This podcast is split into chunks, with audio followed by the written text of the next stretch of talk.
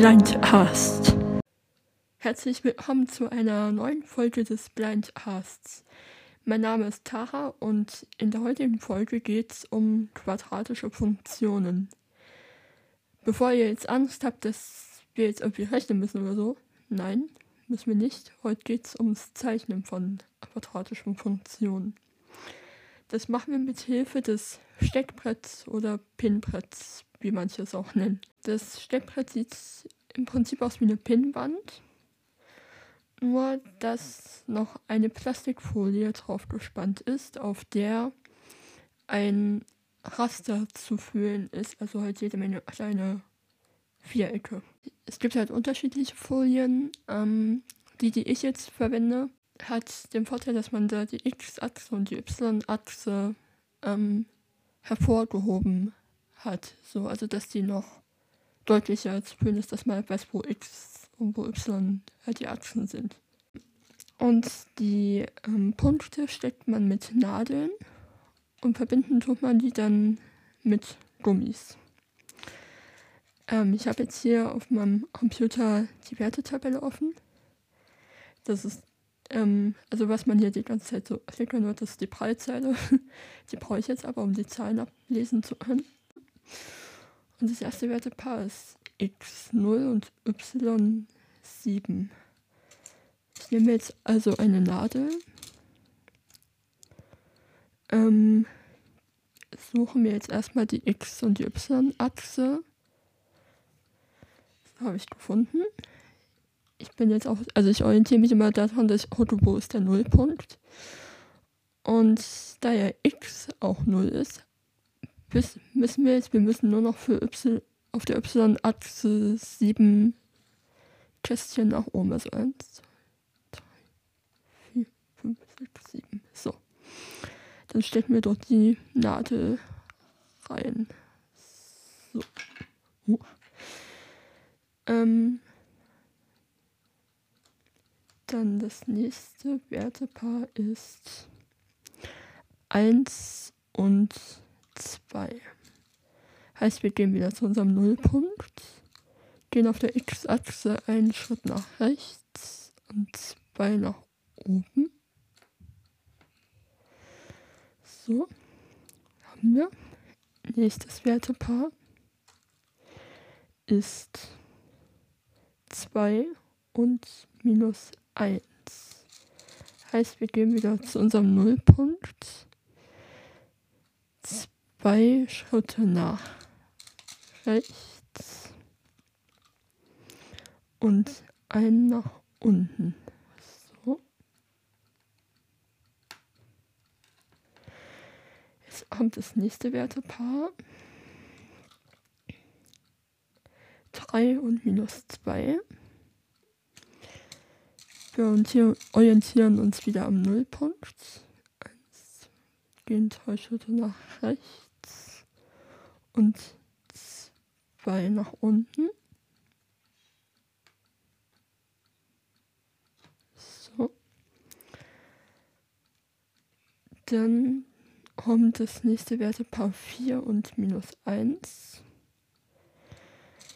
Inzwischen mache ich es auch so, wenn ich wirklich weiß, dass ich die vollen Punkte richtig gesteckt habe, dass ich jetzt mit dem Finger bei dem vollen Punkt jetzt zum Beispiel bleibe, sodass ich weiß, da ist 3. Jetzt gehe also x3, jetzt gehe ich einen Schritt nach rechts. Da weiß ich, ich bin bei x4. Und gehe jetzt wieder einen Schritt nach oben, weil ich der Folgepunkt war ja x3, y-2. Der jetzige Punkt ist ja 4 und minus 1 heißt, ich gehe wieder einen Schritt nach oben und stecke den Punkt rein.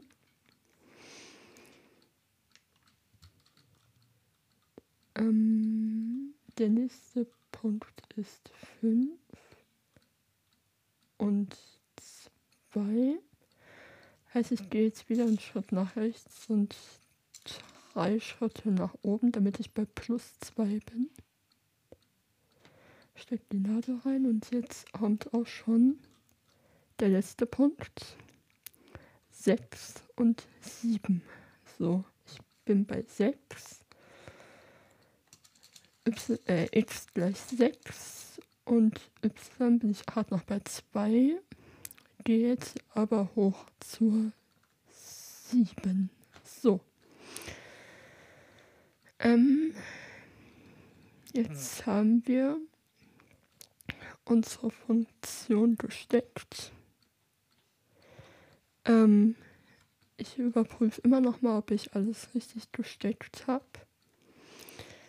Was ich jetzt aber in dem Fall habe, heißt, wir können jetzt ähm, die Punkte miteinander verbinden und das machen wir mit den Gummis. Jetzt gibt es hier verschiedene Gummis. Ähm, und ich weiß auch, dass sie unterschiedliche Farben haben. Es gibt die Farben Weiß, Gelb, Grün, Rot und Blau. Die längsten sind die grünen, die kürzesten die weißen. Ähm, nun ist es so, dass ich jetzt bei den Gummis die Farben nicht mehr unterscheiden kann. Deshalb muss ich mir jetzt einfach merken, welche ich mehr nehme. Weil ich weiß halt, wo welche Farbe ist. Und ich muss mir halt jetzt merken, von welcher Farbe ich jetzt wohin einstecke. Denn ich brauche jetzt hier mehrere Gummis. Ich würde sagen, ich nehme mal einen gelben. Das ist so der zweitkürzeste, würde ich denken. So. Und ziehe den Gummi bis von dem Schaltepunkt, der in unserem Falle bei ähm, x minus 3 und y minus 2 liegt. Das kann man ja hier wunderbar ablesen. Ähm, ziehe da den ersten Gummi bis zum allerersten Punkt, den wir gesteckt hatten. Y7 und ich glaube X6. Und jetzt der zweite Gummi geht vom Schaltepunkt, also minus 3 und minus 2 zu 6 und 7. So, jetzt haben wir die Funktion gesteckt. Können die super füllen. Und ja, das war das. Also jetzt wisst ihr, wie man diese quadratische Funktion mit dem Steckbrett stecken kann. Das geht natürlich auch mit ähm, anderen Funktionen, also linearen Funktionen. Ähm, und was man auch auf dem Steckbrett gut machen kann, sind Verschiebungen. Das hatte ich jetzt letztens in der Schule. Habe ich zwar auch mit dem Touchy-Pad probiert, aber ich finde auf dem Steckbrett ist es, es geht wesentlich schneller und es ist auch viel einfacher. Also so für Konstruktion ist das Touchy-Pad gut. Und für so Funktionen oder sowas in der Richtung ist ähm, das Steckbrett mein Favorit. Halt wie gesagt, weil es da sehr schnell und einfach geht. Ja, das war's schon wieder für heute. Ich hoffe, euch hat die Folge gefallen. Und ja, ich würde mich freuen, wenn ihr den Podcast abonnieren würdet. Und ja, würde mal sagen, bis bald. Das war der Blindcast.